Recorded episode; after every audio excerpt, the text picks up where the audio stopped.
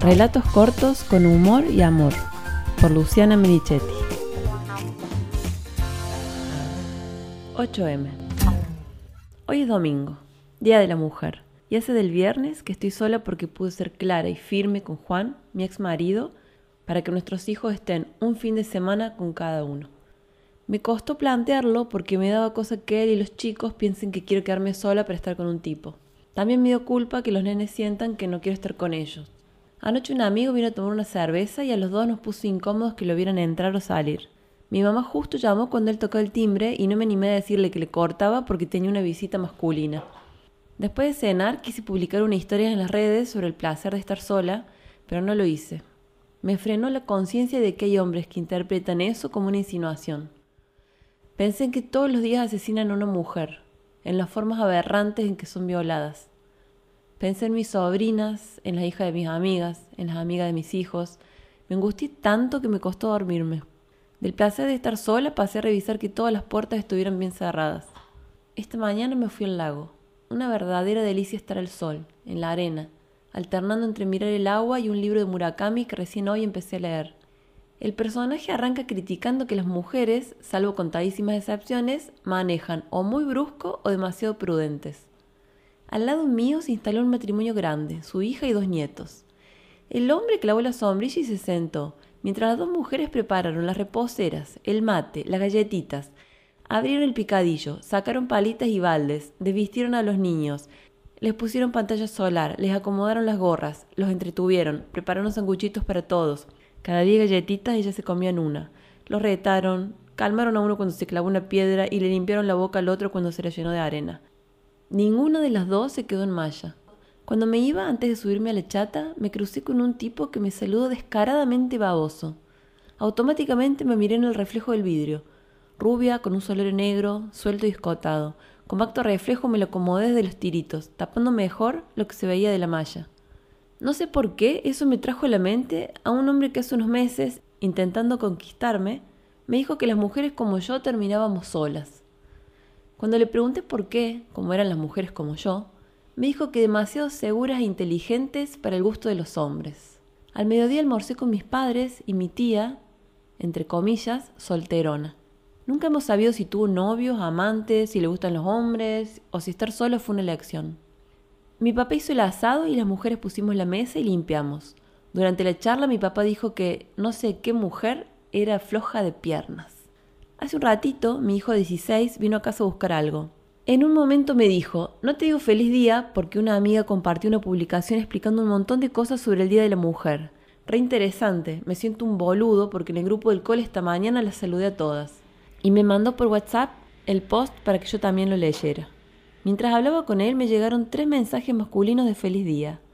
Al primero le respondí Seremos felices cuando dejen de matarnos, pero lo borré, porque en realidad no lo conozco demasiado y me dio miedo la reacción.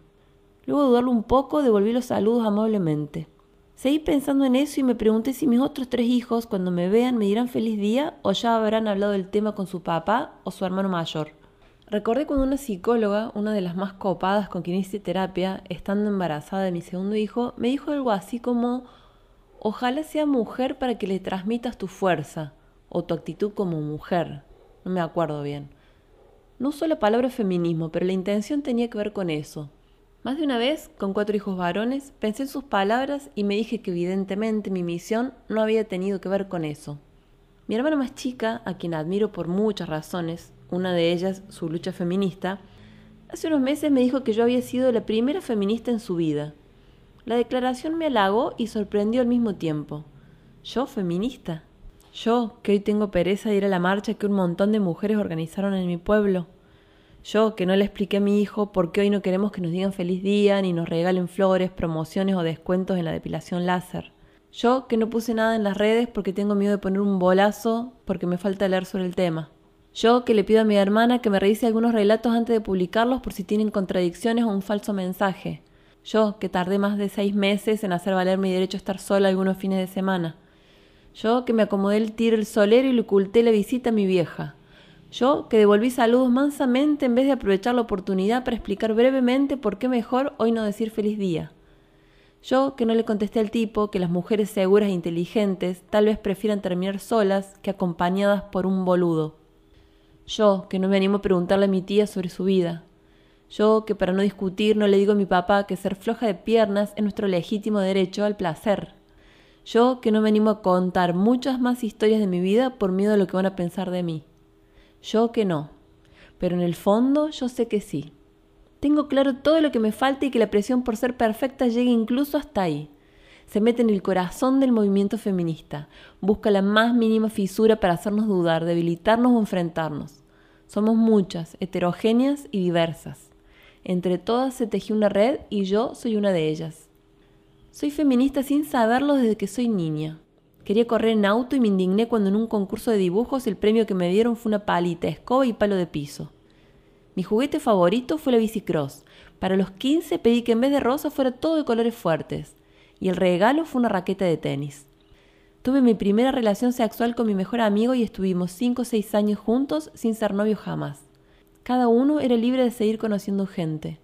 En los almuerzos familiares siempre me quejé si mis cuñados no ayudaban con la mesa y tuve discusiones endemoniadas con el suegro de mi hermana, para quienes los jóvenes y las mujeres éramos seres que había que enderezar. Me enamoré de un hombre que no sabía manejar y nuestras primeras vacaciones en auto conduje solo más de 2.000 kilómetros. Con él hemos compartido el trabajo remunerado y el del hogar sin medirnos. Nuestros hijos varones cocinan, lavan y se guardan la ropa. En sus habitaciones tienen un cuadro con corazones y fondo rosa los más grandes y una mesa de luz con flores fucsias los más chicos. Soy feminista sin saberlo porque desde hace mucho tiempo me vengo abriendo camino para ser, hacer y decir lo que quiero.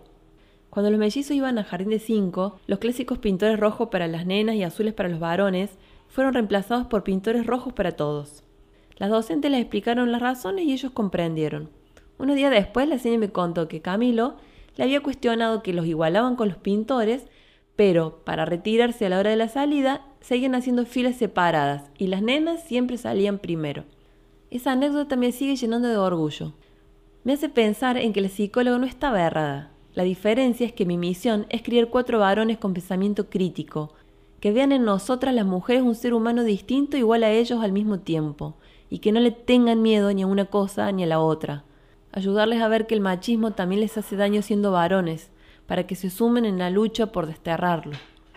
Este texto enredado está lleno de contradicciones y de espacios vacíos, pero eso no lo invalida, de la misma forma que no coincidir en todo, no invalida el movimiento feminista. Lo escribo y lo publico alentada por esta frase.